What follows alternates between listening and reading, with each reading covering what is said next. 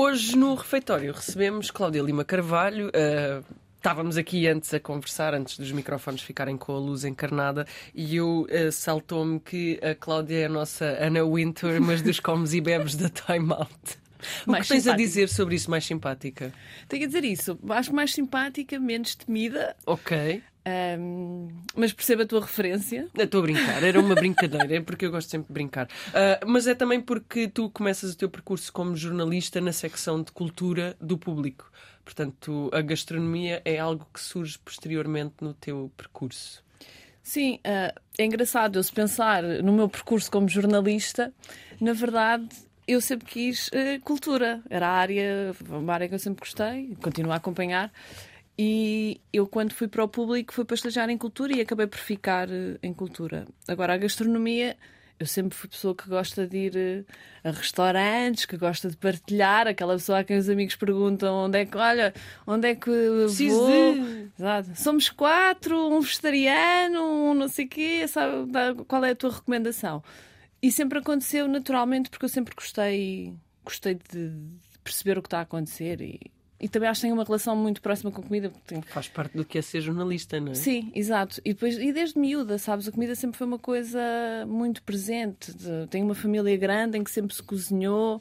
Portanto, acho que isso acabou por ser natural. E, e vindo da área da cultura para a gastronomia, por acaso, alguma vez te terá passado pelo estreito que era uma, uma área menor, a gastronomia? Essa mudança de de repente olhares para objetos eh, como livros, discos, concertos, espetáculos, uh, tudo isto, uh, depois de repente vais para a gastronomia, que é cultura, uh, mas é cultura comestível, com a qual estabelece uma relação de proximidade muito maior. Isto, sentiste, o que é que sentiste quando passaste para a gastronomia? Olha, eu na verdade passei para a gastronomia fui eu que pedi, ou seja, quando, quando fui para, para a Time Out houve uma mudança, ou seja, a editora, a anterior editora de Comer e Beber tinha saído, uh, eu já estava na Time Out, eu fui para a Time Out na verdade para lançar uma secção do plano de fuga, que era hotéis e que também tinha uh, esse lado da gastronomia, mas fui eu, fui eu que pedi. Nunca senti essa, essa coisa menor, esse, essa inferioridade, porque eu não acho sequer que exista. Eu não gosto sequer de comparar. Eu, eu, São duas coisas completamente, completamente diferentes. diferentes. E acho que. Uh, uh, Acho não, tenho a certeza que a gastronomia também é uma expressão artística. Ah, claro que é. E... Eu, não, eu, eu, quanto a isso, estou muito, claro. muito em, em paz. eu não só acho, como tenho a certeza. Sim, e repara, se calhar se pensarmos uma peça de teatro, uh, um cinema, apesar que o cinema é, abrange, é mais abrangente, mas se calhar nem toda a gente vai ao teatro, mas toda a gente come, não é? Portanto, yes. eu acho que por aí há uma relação muito mais carnal. Nós vivemos muito mais a comida. Às vezes até podemos achar que ah, não ligo nenhuma comida, mas de repente assim, então aí, qual é a melhor francesinha? E isso já dá uma discussão. Oh, qual é o melhor cozido? E o cozido tem frango ou não tem frango? Que isso era a conversa há bocado. Comigo tem frango. Eu, eu, como com frango. Mas era um bocado o que nós estávamos a falar. Quer dizer, Depende se há galinhas em casa, também claro. faz sentido ter frango porque aquele, aquele produto está ali. Não faz sentido que não, que não o aproveites. Mas lá está, tu podes não ter relação, achar que não tens relação com a comida, mas, mas tens. Mas tens sempre, faz parte, não é? Porque nós, nós temos todos uh, alguma o que nós sabemos o que gostamos, o que não gostamos, e isso vai sempre fazer parte da, da, nossa conversa e da nossa história. E disseste aqui uma coisa que eu achei muito linda, porque eu digo isso muitas vezes, que é toda a gente tem de comer. Essa, isso, enquanto premissa, é uma premissa muito forte, é uma afirmação fortíssima, porque Sim. cada vez que falas de comida nunca te podes esquecer que há muitas pessoas que não têm acesso a. Sim, completamente verdade. Nem, nem, e muitas vezes eu também acho que essas conversas de temos que comer melhor, uh, o biológico é melhor, o local é melhor. Eu acho que nós não podemos também nunca apontar o dedo a quem não o faz, porque muitas vezes não há forma de o fazer. É uma questão de acessibilidade. E, exatamente. E de económica, mas também às vezes conhecimento, não é? Se tu, tu às vezes precisas de perceber que sim, é melhor, se calhar aquele produto é mais caro, mas tem uma pegada menor e o produtor está a fazer tudo da forma certa e por isso é mais caro e tu estás a ajudar uma economia local, Mas isso nem sempre é possível, a verdade é essa. E portanto eu acho que às vezes é preciso ter esse cuidado porque lá está, neste meio, muitas vezes defendemos muito que temos que saber o que estamos a comer, é isso que é importante, acima de tudo, e depois não, não somos todos iguais, não estamos todos no mesmo nível. E isso que tu estás a dizer é, é super importante. Falas do conhecimento, que é uma das coisas-chave para, para podermos ter uma alimentação melhor, mais variada, uh, etc, etc, etc. Mas existe uma grande ausência de conhecimento e de cultura gastronómica naquilo que é a nossa vida cotidiana, o nosso plano curricular, etc, etc, Super. etc. Sim, imagina, eu, eu acho que quando olhamos para os refeitórios das escolas é deprimente. A verdade é essa. Nós não podemos estar acho que ainda na escola o que ensinamos muito é a roda dos alimentos e estamos presos à roda dos alimentos e não há muito Agora mais. um bocadinho a dieta mediterrânica. A dieta mediterrânica, verdade, sim. Mas não sais muito dali. E depois, como é que tu estás a ensinar? Na... Estás na escola, na sala de aula, a ensinar uh, o que é que deves fazer, como é que deves fazer, e a seguir estás-te a sentar uh, na cantina com comida uma que não corresponde que àquilo que aprendeste. Não é uma pescada congelada que não está bem, uns processados, uns purés instantâneos. Acho que há aí uma contradição. Eu também percebo que há limitações, não é? Porque tens as questões de orçamentos, os concursos, quando estamos nas escolas públicas, há a questão de teres que lançar concursos, vence o mais barato. E isto já é promíscuo, não é? Porque se vê-se o mais barato. Sim, não é pela qualidade, não mas é sim qualidade, pela, pela é relação pelo... do preço. E portanto, eu acho que se falta esse, essa, esse conhecimento, é porque acho que também nós não estamos a perceber eh, que estamos, se calhar, a fazer o caminho contrário. E qual é a tua relação com refeitórios? Então, olha, a minha relação com refeitórios. Eh, eu nunca comi muito em refeitórios porque tinha a possibilidade de comer em casa porque era perto. Uh, e depois em casa, não, lá está. Tá, é comida de casa, não é assim muito refeitórios.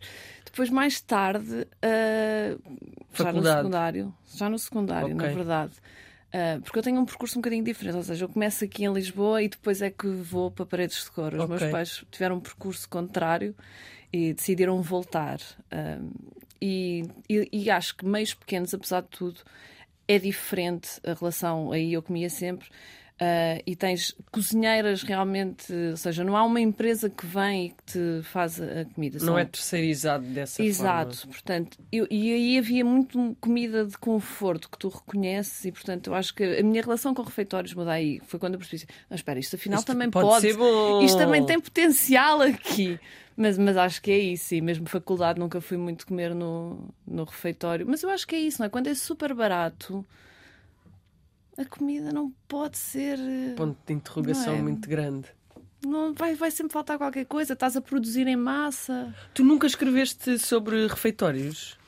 Nunca... Ao longo da tua, da tua carreira, do teu percurso profissional relacionado com cultura, com gastronomia, nunca, nunca recebeste assim um assignment de género tenho de ir escrever sobre refeitórios?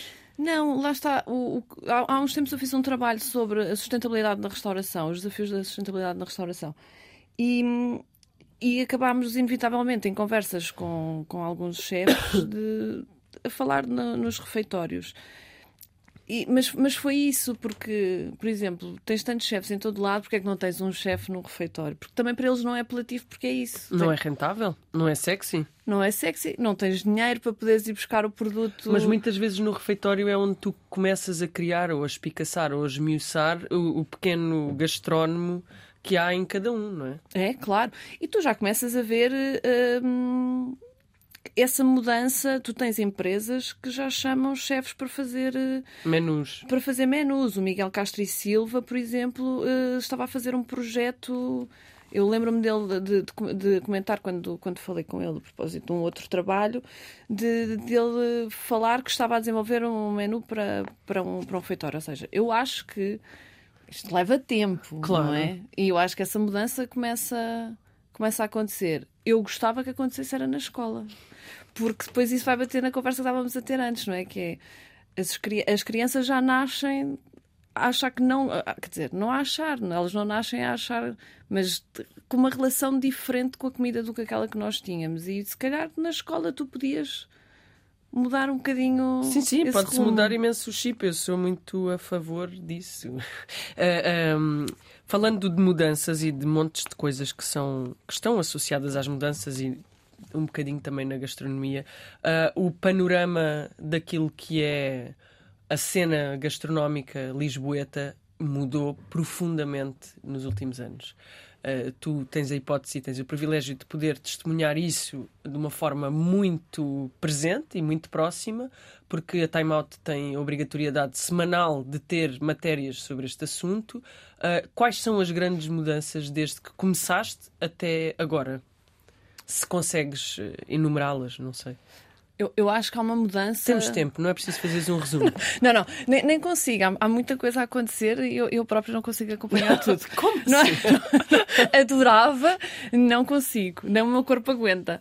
Mas hum, eu acho que há uma mudança que vem muito à boleia de, de glamorização da, da do setor que existe, não, não, não podemos dizer que não existe, e, e dos chefes começarem a aparecer muito na televisão. Uh, isso depois leva a que as pessoas tenham um, um interesse maior, Redobrado, não é? Claro. E eu acho que hoje em dia se fala muito da cozinha de, de produto e isso acontece cada vez mais uh, nos restaurantes. E, e, a cozinha de produto, no fundo, é não mascarar aquilo que te está a servir, não é? Se tu estás a comer uma lula, tu sabes que ali está uma lula. E que aquela lula é boa. E que aquela lula é boa, sim. E eu acho que isso é claramente uma tendência. Já, já tiveste o oposto, não é? De transformar os pratos e. E tudo. Está a valer, está tudo a valer, não é? E eu acho que agora quase limpares tu perceberes que isto é bom e eu não preciso de, de, fazer muita coisa. Uma coisa assim mais primitiva. Sim, mas, mas depois está lá a técnica toda, o conhecimento, tu percebes que tu percebes que aquilo é bom, não é? Lá está. Não está só ali, olha, está aqui uma lula, come. Não. Olha, agora cozinho você, sua lula. Exato. acho, acho que o João Rodrigues é um exemplo óbvio, óbvio disto, ainda agora o canal. Dessa mudança, sim. Sim, e, e tem sido um quase um porta-voz disto, e o canalha que, que Acabou abriu agora é um exemplo em que essa comida mais democrática, mais acessível, continua a ser uma cozinha de produto e aquilo está tá ali, não há. Lá está, não está nada disfarçado. Eu acho que essa é, é a grande mudança. a grande mudança, sim. E, por exemplo, uh, o pulular de montes de sítios, já, já tanto se falou aqui já de tostas de abacate. Uh, aliás, não se falou, foram só mencionadas. Escolheu-se sempre. As pessoas fogem ao abacate. Não, não por mim, mas uh, os convidados mencionam, mas fogem do, do abacate. Mas a proliferação destes espaços de, muito especializados, de pequeno almoço, de comidas leves, de um tipo de podemos chamar-lhe bistrô, uh, mais uh, globalizado. É uma novidade no nosso panorama uh, gastronómico Sim. e é uma coisa que faz parte assim da grande cidade. A Time Out tem a delegação de Lisboa e do Porto, não é? e em Lisboa, isto já, já aparece nas páginas da Time Out, diria que desde 2014, 15, 16. Sim, sim, seguramente. Tanto que eu acho que é isso. Eu acho que cresceu de tal maneira que agora é, o, é, é outra é coisa que está a acontecer. Uh, mas eu acho. Sabes que muitas vezes as pessoas dizem que a Time Out tem responsabilidade na mudança da, da cidade. Isso era uma das perguntas que eu tinha a fazer, mas ainda bem que tu já estás a fazer essa pergunta a ti própria. Não, porque às vezes é um bocado. Eu própria questiono-me. Porque quando há esta conversa, o que acontece muitas vezes é um apontar de dedo, uhum. não é? Ou seja, nós uh, somos os culpados da gentrificação. Também não vejo as coisas assim como é óbvio, é só é uma cidade a evoluir que se vai tornando atrativa e é uma pescadinha de rabo na boca claro. para continuarmos aqui no, no tema. Um, e, mas eu acho que, obviamente, a Time Out tem responsabilidade pelo desenvolvimento da cidade, pelo crescimento, no sentido em que tu estás a dar palco e a dar espaço a, a, projetos que estão a crescer, que estão a acontecer na cidade e que já estariam, mas a verdade é que tu não tinhas uma revista que estivesse a olhar só para ali, não é? Ou seja, claro que o público sempre escreveu, tu sempre tiveste uh, referência, referência claro. sempre tiveste jornalistas eh, gastronómicos, sempre tiveste pessoas a olhar, olhar para a área. Mas se calhar não tinhas com a irreverência com que a Time Out apareceu, não é? De repente é mais próximo, tu identificas-te mais com aquilo e estás a falar para um público que está também a começar a querer conhecer a cidade, a querer sair. E eu acho que a Time Out tem responsabilidade, teve responsabilidade nisso. Na criação desse, desse público ou dessa cultura. Acho que sim, não é? E depois é normal que tu comeces a perceber: olha, isto é giro, está a funcionar. Se calhar podíamos pensar num negócio assim. As coisas, é assim que as coisas acontecem. Porque a Time Out também traz para o panorama impresso uh, um, traz aqui uma coisa muito interessante, não é? Que é uh, podes ter um preço de capa que se calhar não é muito acessível, mas tu falas dentro das páginas de coisas que são acessíveis e de experiências que são menos acessíveis. Portanto, e regulas um bocado essa, essa, essa acessibilidade uh, para quase todos os leitores. Portanto, isso também acaba por trazer. Sim, eu acho aqui... que isso é importante, não claro, é? Claro, óbvio tu tens que dar espaço. De repente, eu não posso estar só focada nos Michelins. Não, não, não, adoro ir a um Michelin, como eu acho que toda a gente, eh, se tivesse essa oportunidade, iria, iria gostar, como é óbvio. E acho que há histórias importantes para contar, mesmo a quem não consegue entrar naquele restaurante. Eu acho que é importante perceber, até para desmistificar, Uh, a questão de ah, é uma coisinha pequenina, ah, aquilo, aquilo não se come nada. Desmistificai a coisinha Passa... pequenina. Então, a, a, coisinha pequenina, na verdade, são muitas coisinhas pequeninas. Podemos começar por aí, não é? Porque um menu é composto por, eh, por vários momentos e mesmo essa coisinha pequenina vai ter todo um trabalho por trás, não é? De horas, semanas, muitas vezes, vários produtos que estão ali, vários ingredientes. Um, portanto, não é uma coisinha, não é uma coisinha pequenina, não é uma coisinha pouca. Basta ver que muitas vezes estes restaurantes, a cozinha, tem mais pessoas na cozinha do que tu estás a ver em qualquer outro restaurante, não é? Tu, para servir, sei lá, para servires 10, 10 coisinhas pequeninas. para servir 10 coisinhas pequeninas, para servir 10 pessoas, se calhar tens 10 pessoas na cozinha isso não é aquela, não é, por exemplo, a tasca, não é isso que acontece. É um trabalho ultra especializado. E é, é isso, portanto, e eu acho que há espaço para tudo e é super importante isso. E eu acho que a revista, a Time Out, tem que refletir essas duas coisas. Falas, eh, não para encerrar, mas se calhar para fechar aqui e concentrarmos noutras coisas, da Time Out, e, e utilizaste uma palavra que foi irreverência. Uh, a Time Out vem dessa herança irreverente, não é? Temos aqui uma revista que. Desculpa, estou assim um bocadinho rouca. Temos uma revista que, que começa a ser publicada ainda na década de 60, em Londres. Em Londres. Como... Contracorrente. Exatamente.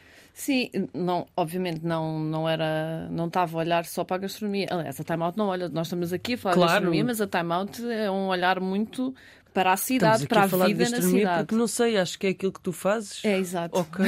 então pronto, sendo assim.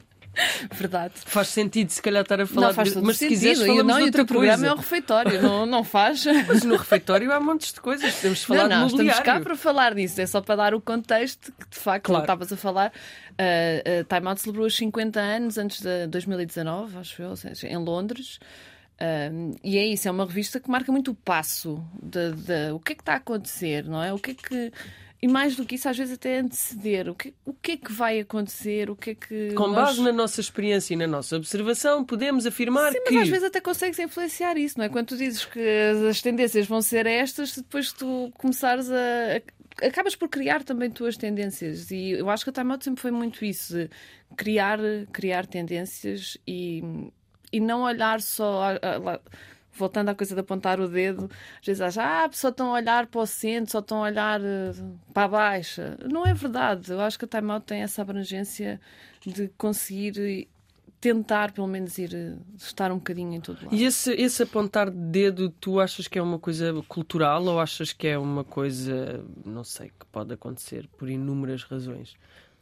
Eu acho acho que pode ser cultural, porque nós gostamos muito, não é? De... No sentido em que, em que gostamos, eh, acho que não é errado afirmar isto, gostamos de proteger determinadas coisas, guardar este segredo. Isso, isso é um desafio. O do guardar Para uma jornalista, guardar segredos é sempre um desafio. Não, não na sua relação com as fontes, porque esses claro. segredos estão, obviamente, sempre. Bem essa guardados. relação de confiança existe, mas. Uh, eu, eu penso muitas vezes. Uh, faz sentido eu guardar uma coisa só para mim se essa coisa é boa? Não, um restaurante, é? há um restaurante que, que é, que é maravilhoso. Vou guardar só para mim, não vou partilhar com ninguém. Eu acho que também ajuda podemos depois questionar se de repente vai, leva os turistas e aquilo estraga-se. Eu acho que não se estraga se levar turistas. E há vários exemplos em, em que isso não. não... Dá-me aí um ou dois. Não, imagina, olha, eu, eu vou. Todas as semanas eu vou almoçar ao mesmo restaurante é. que perto da Time Out um, e é o clássico, a Santíssima Trindade das, das tascas, digamos assim, que tens. Uh, a senhora na cozinha, o marido a servir às mesas e depois o irmão na, no balcão. Ok. E uh, tem muitos turistas porque está ali numa zona perto do, na calçada de Santana, portanto, perto da Dona Maria, Rocio, portanto, está ali numa zona movimentada. Que continua a ser bom, continua a ter a sua consistência e ter turistas também muitas vezes salvam o negócio, porque os portugueses se calhar não tem vão para aquela zona, têm pouco poder de compra, apesar que estamos a falar de um restaurante baratíssimo. Mas, mas é isso, ou seja, eh, há outro nas portas de Santo Antão que hum, hum, sempre teve alguma gente, mas desde que saiu na Time Out, já há uns anos, são filas à porta. Eu, eu que ia lá já não consigo ir lá porque aquilo está sempre cheio. Acontece. Mas é mau para o negócio? Não. Portanto, eu, Mas tens tenho... de lá ir para confirmar se continua bom. Tenho, não. E às vezes vou lá, vou lá só dar um olá, percebo, olha, está cheio, depois volto cá. Mas eu acho que é isso, ou seja, o guardar também pode não ser bom, não é? Porque tu estás a ajudar efetivamente também o negócio. E isso, em última análise, eu acho que é importante, especialmente quando tu vês que há tantos sítios a correr risco de fechar. E, portanto, eu acho que é sempre importante. E as pessoas gostam de sair. Claro. Uh, diz, disseste aqui há bocadinho que o corpo não aguenta, porque grande parte daquilo que tu fazes é comer é. e beber. Sim. E o corpo não aguenta porque tu não consegues comer tanto. Não, Uh, é isso, acho que fisicamente há, há um limite. Imagina, eu, eu, sinto já, se eu tiver jantares mais pesados, que eu já não durmo muito bem à noite. E isto é verdade.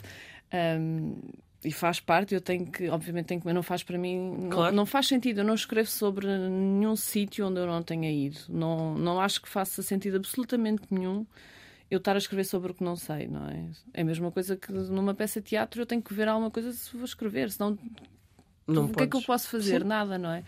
E eu acho que é, que é a mesma coisa. E aqui há esse lado mais exigente, não é? E um dia estás a comer. Imagina, há bocado falámos das francesinhas, há uns tempos eu estava a perceber tipo, que francesinhas é que, que há em Lisboa, são boas, não são? E de repente, uma semana a comer francesinhas há um limite. Há um limite para a tolerância à francesinha. E depois é tipo em hambúrgueres. Vamos agora descobrir os melhores hambúrgueres da cidade. E, e há tantos. uma semana. E qual, qual foi a tua conclusão com a francesinha e com o hambúrguer já agora? Partilha? Olha, a francesinha, hum, descobri uma francesinha muito boa. Descobri. Bom. Já. ela, já. ela já estava lá, na verdade. Já estava lá, eu só comi. Já estava lá, só comi, sim. Um, agora não me estou a lembrar o nome, na verdade, mas uh, de uns senhores de Paredes de Cora. Ok. Mas eu não os conhecia, não estou. A... Não fui influenciada. foi, foi, uma coincidência. Mas curiosamente, por exemplo, a Francinha eles só fazem por encomenda. Ok. Porque, como é uma zona turística, porque é ali na Rua da Madalena, eles dizem que os turistas não gostam nem entendem o conceito da francesinha. Okay. E depois, ou o molho é muito picante e eles não gostam. Pronto. Um, mas há, há, coisas boas a acontecer.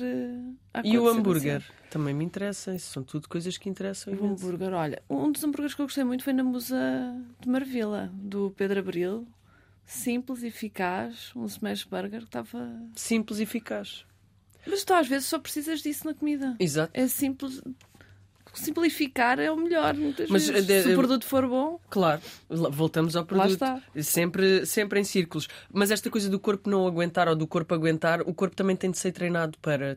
Tu tens de treinar o teu palato, tens de uh, perceber qual é a premissa por trás de. Portanto, há uma grande uma grande entrega, não só intelectual, mas também física, ao ato de provar e de poder escrever sobre chama-se crítica, mas a crítica não tem de ser necessariamente negativa. Há conotações aqui associadas que eu não, não quero ter.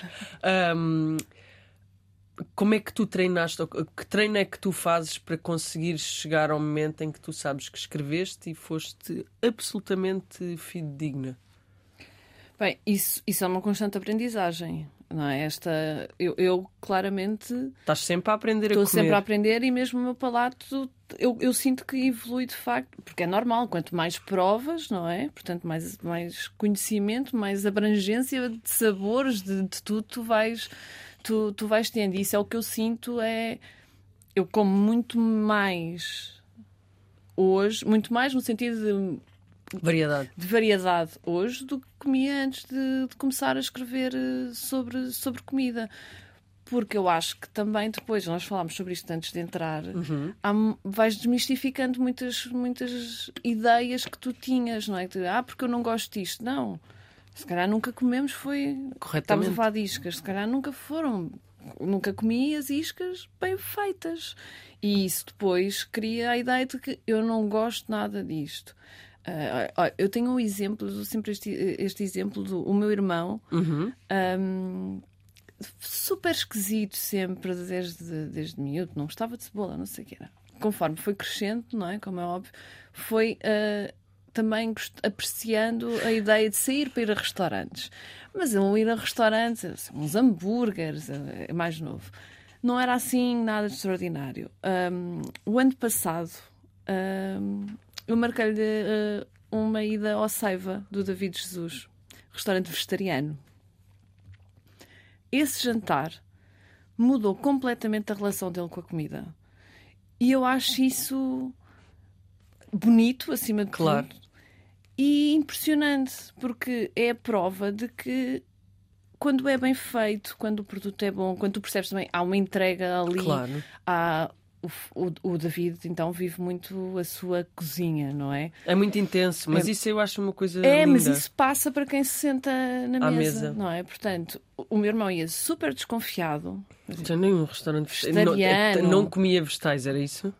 Poucos. muito poucos, não é? Sem expressão. Sim, nada de extraordinário. Portanto, a ideia de ir a um restaurante vegetariano, que coisa aborrecida, não é? Tanta coisa, então podia estar a comer uma bela carne e agora vou a um restaurante vegetariano e de repente saiu daquele restaurante a dizer isto foi a melhor refeição que eu tive e desde aí começou a cozinhar mais. É isto é mesmo. Houve um interesse dele, porque ao ouvir as explicações do que tinha no prato, a perceber o potencial de cada ingrediente, ele começou a cozinhar muito mais e a ter outro cuidado a procurar restaurantes e a querer, a querer descobrir mais. E eu acho isso. Isso é a missão, no fundo, destes, destes restaurantes também.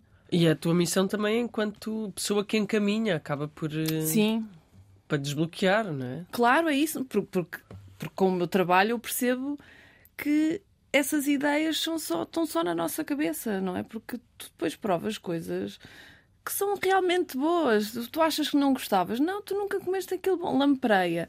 Eu venho de, de um sítio onde há sempre lampreia, não é? Portanto, eu, Tu não eu- comias lampreia? Não, e, e repara, a minha mãe cozinha, a minha tia mata as lampreias, acho aquilo tudo, sempre desde miúda, sempre vi aquilo. Já, ah, lá estão elas. E tu sempre tiveste a coisa, de eu não gosto de lampreia. Cabidela, uma relação muito difícil com cabidela. Cabidela é incrível. O cheiro é muito intenso quando. uh, uh, a- a- a ou seja, isto é preciso acompanhar o processo todo, não é? Claro. Porque Quando acompanhas o processo todo, eu acho que isso em miúda pode criar ali um. Não sei. a Sim, mim ficas mais umas barreiras, não é? Porque aquela coisa.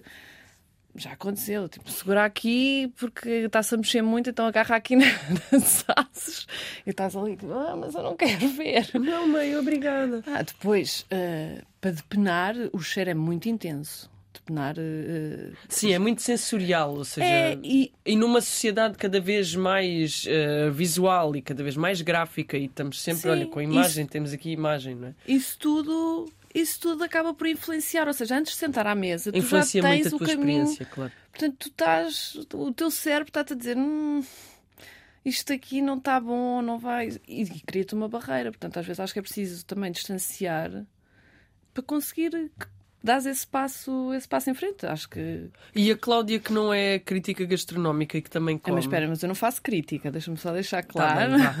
Ah, a Cláudia, que também não é jornalista gastronómica e que também come todos os dias e cozinha todos os dias, provavelmente. Tento cozinhar, não consigo sempre porque de lá está, tenho que jantar, assim, então, entre mim e o meu marido, mas, mas sim. Ah, essa, essa pessoa que também habita em ti, ah, qual é a relação que essa pessoa tem com, com a comida e com comer?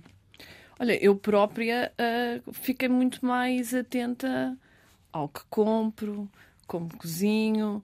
Às vezes até um bocado chato, porque eu sinto que já não quero fazer qualquer coisa. Não, mas eu agora quero experimentar fazer aqui uma coisa diferente, porque se, se eu provei assim é porque. É porque se calhar é melhor. Exato. E eu não tenho sempre esse tempo durante a semana.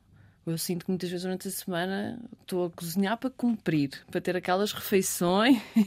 Sim, vá. E ao fim de semana é quando eu acho que gosto de estar mais, dispenso mais tempo e vou descobrindo mais eh, na cozinha. Ou, imagina, uma- coisa que nos últimos tempos eu tenho feito imenso são os caldos. Entrei aí nesse mundo, descobrir o mundo dos caldos e depois o que é que eu posso fazer com esses caldos também é um potencial, dás uma nova vida à, à comida e, e isso muda quando tu tens mais conhecimento, lá está. Portanto, eu há uns anos não cozinhava o que cozinho, o que cozinho hoje. E isso tem, é fruto da, da minha, da minha experiência. E da tua relação também desenvolvida com. Claro. Não só com a cozinha, mas porque também acontece muita coisa fora da, da cozinha, fora do espaço arquitetónico e físico da Claro. cozinha, não é? Claro, imagina, eu passei a fazer questão de ir ao mercado. Sempre. Não é? E era uma coisa que eu não fazia por. eh, Às vezes nós achamos que é falta de tempo. Eu acho que é só criar novas rotinas, sim. não é? Portanto, tu, consegues sempre adaptar-te. Mas eu não ia de facto muito ao mercado, era raro. Eu gosto de ir ao mercado, eu gosto de falar com a peixeira, eu gosto de pedir ideias, não gosto de. Eu vou sem saber o que vou comprar. Então o que é que, eu... o que, é que tem hoje? O que é que eu vou fazer O que é que eu posso semana? fazer aqui? Está despachada, ajuda. Uh, mesma coisa nos, nos legumes. uh, às vezes mando vir acabados para casa, outras vezes lá está, como vou ao mercado, compro lá. E isso é fruto do- da, da minha experiência. Isso muda, porque depois é o que tu dizes, não é? Não estás fechada na cozinha. Portanto, também aprendes a falar com essas pessoas. É porque nós falamos muito de chefes, mas isto é um. Isto é um trabalho que até Todo- chegar ao chefe. Exato! O chefe é o último grande transformador de toda uma cadeia de pessoas que está por trás. é? Completamente. E depois não é só isso. O chefe pode ser ótimo, mas se o serviço não for bom, não é? Se, a- se a mensagem não te passar quando estiveres na mesa, eu não sei se tu voltas aos sítios. Portanto, Eu, eu, volto aos sítios, há uns que experimento e que não volto. pois. Não, mas é isso. Acho ou seja, toda a gente, não é? a comida é muito boa, mas se não, for- não, ser, se não fores bem tratada. Não é? Percebes? Ou seja, é uma, uma coisa que eu acho que também tem que se começar a falar mais, que é da importância do serviço de sala. Então, Ah. dá-lhe, fala. Porque é isso, eu, eu acho que tu, agora nesta, nesta realidade dos chefes, não é? estamos a falar nessa, nessa dimensão, ah, nós falamos muito dos chefes, mas não falamos de quem está na sala. Mas tu vês o chefe quando vais a um destes restaurantes, no final da refeição, se ele passar. vier, exato, ou estás a vê-lo ao fundo, ou no fim da refeição, se ele vier à mesa, ou em algum momento específico. Porque obedece a muita formalidade, não é? Exato. Mas há alguém que está, que está sempre ali a acompanhar a tua refeição, a fazer questão que tu te sintas bem, que tu percebas o que está a acontecer. E isso, eu acho que, lá está, se a comida for ótima e tu não te sentires bem, eu não sei se tu voltas. Se a comida for mais ou menos, Mas mas tu foste super, super, bem, tu até dás outra oportunidade e até tens vontade de, de- voltar. Ah, pois, porque o serviço de sala, não sei, de- corrige-me se estou errada, mas também ninguém está aqui a falar de verdades absolutas. Ah. Um, o serviço de sala, eh, falaste também aqui do universo tasca e restaurante mais tradicional. O serviço de sala passou de ser uma consequência dessa, dessa relação, não é? Um transporte para Exato. a mesa, mas não deixa de ser um transporte, ah, para, neste contexto de chefes, ser um serviço que tem de ser eh, pensado. Há muita formação aqui associada, há muitos Claro. preceitos aqui associados, há muita, há muita regra de etiqueta que tem de ser aqui respeitada e há uma série de códigos que fazem parte ou que estão subjacentes a esta. A esta, a esta coisa que tu falas, não é? Ao serviço e à qualidade do serviço. Porque se for demasiado pomposo também te pode fazer sentir desconfortável. É preciso leres a sala, no fundo, não é? Tu tens que ler muito bem quem tens. E é uma grande arte. Completamente. Portanto, é... quando é que vamos abrir uma secção na Time Out para Read the Room? Olha, eu agora estou a fazer precisamente um, um trabalho sobre serviço de sala porque eu acho que tem, porque eu acho que é isso. É preciso falar sobre estas, sobre estas pessoas que eu acho que não são tão valorizadas por quem se senta e que, repara, levam que a frustração dos clientes está num dia mau. E do, e do uh, chefe se do está a demorar. Se, se não está a correr bem. Então, são aqui o, o, São assim os grandes psicólogos dos restaurantes. É verdade, sim. E por isso é que eu acho que muitas vezes são essas as pessoas-chave, porque vão influenciar seguramente a tua, a tua Mas eh, em termos de tradição, são as pessoas cuja profissão é é uma profissão que se tu não souberes fazer mais nada e não tiveres mais nada para fazer, tu podes ir servir à mesa. É verdade. Mas repara que a cozinha também começou um bocadinho por aí, não é? Exatamente. Tu não, davas, não, não dá para mais nada. Não, mas não falamos, mais nada e vais muito... para a cozinha. Diz, diz, continua. Não é isso, que é essa ideia de bem, não, não queres estudar, acabas a trabalhar na cozinha, não é? Não, não, não, não seguiste outra coisa. E, e há muitos chefes cujo, cujo percurso começa assim, começa não é? Assim, com um grande acaso, fui parar a uma cozinha e apaixonei-me por aquilo. de repente aquilo fez sentido. Mas o mesmo com o serviço de mesa, porque o serviço de, Sim. de mesa é aquela coisa que não fizeste nada. De, é verdade. E estiveste ali a servir à mesa. Pronto. Eu servi à mesa durante anos no restaurante dos meus pais e realmente consigo, e consigo perceber a pressão que é e a dificuldade que é servir à mesa, porque é das, é de, das tarefas de restaurante mais tens difíceis. Tens os olhos todos em ti também, Sim. não é? É isso tudo. Mas fala-se muito da glamorização da figura do cozinheiro e do chefe, Uh, também com, com o grande apogeu do produto, fala-se muito da glamorização das pessoas que são responsáveis pelo produto, uh, neste momento pela agricultura, etc., que são tudo profissões extraordinárias e, de grande nobreza que claro, agora ganham também essa, essa dimensão. No entanto, ainda ninguém glamorizou uh, o chefe de sala, o é empregado verdade. de mesa e aí está uma coisa muito pertinente, mas já se pode, podes partilhar alguma coisa de, da tua pesquisa? Estou agora a começar a fazer essas conversas, ou seja, uh, esta semana já tenho algumas conversas marcadas, uh, precisamente para, para dar a conhecer, dar, dar também, uh, falar dos desafios porque depois, uh, há uns tempos, o, Paulo Amado fez uma apresentação um, com o João Sá, porque eles também criaram um movimento para dar visibilidade ao serviço de sala uh, há uns tempos.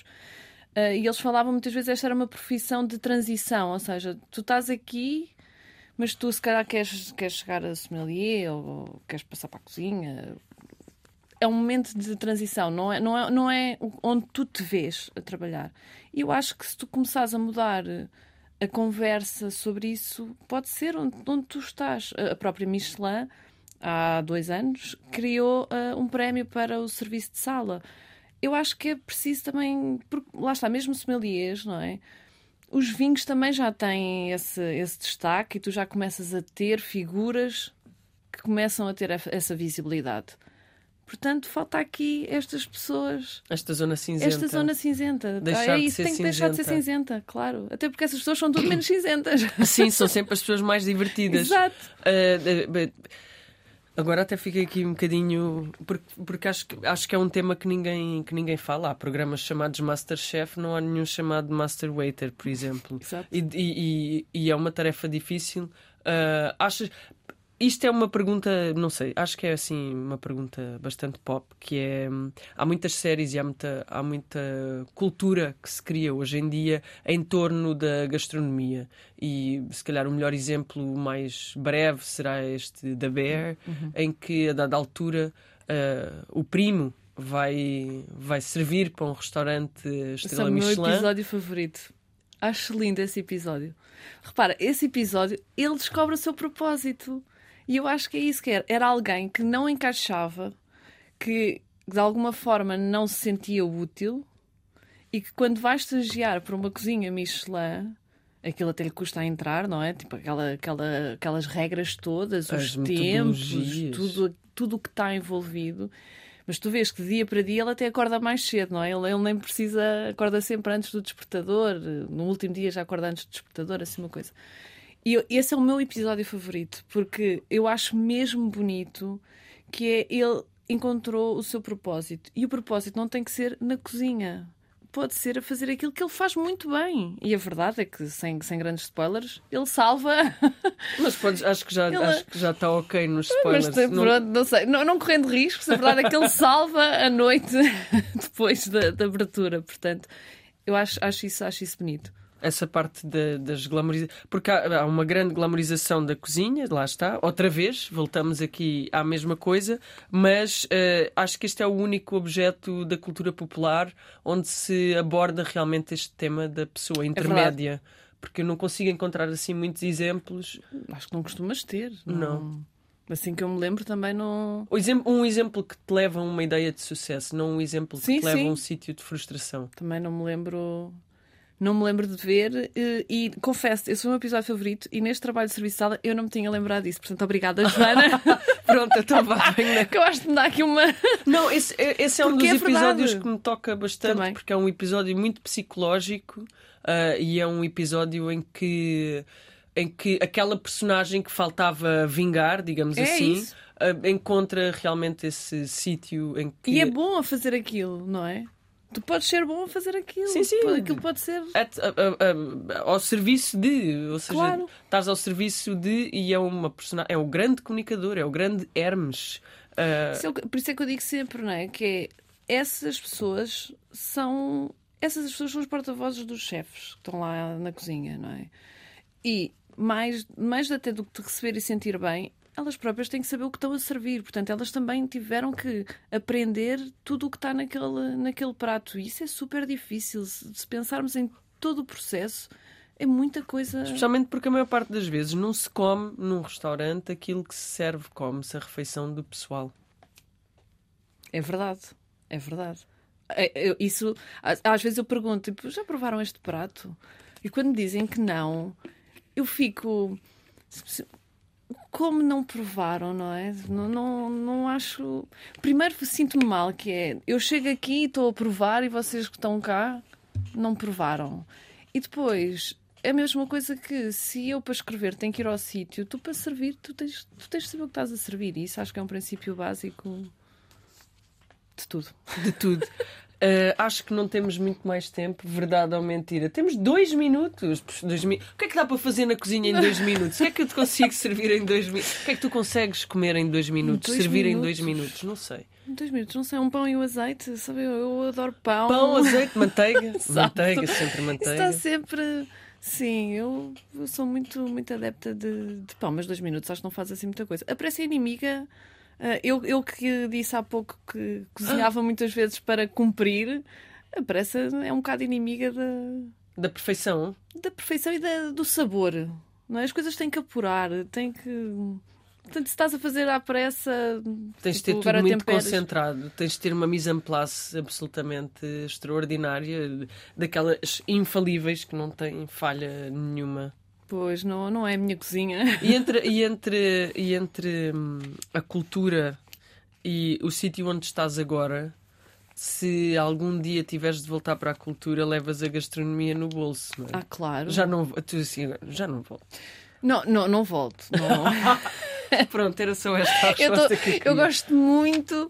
Eu estou a aprender imenso. Também aprendi na cultura, como é óbvio. Ah, mas aqui na gastronomia eu sinto mesmo.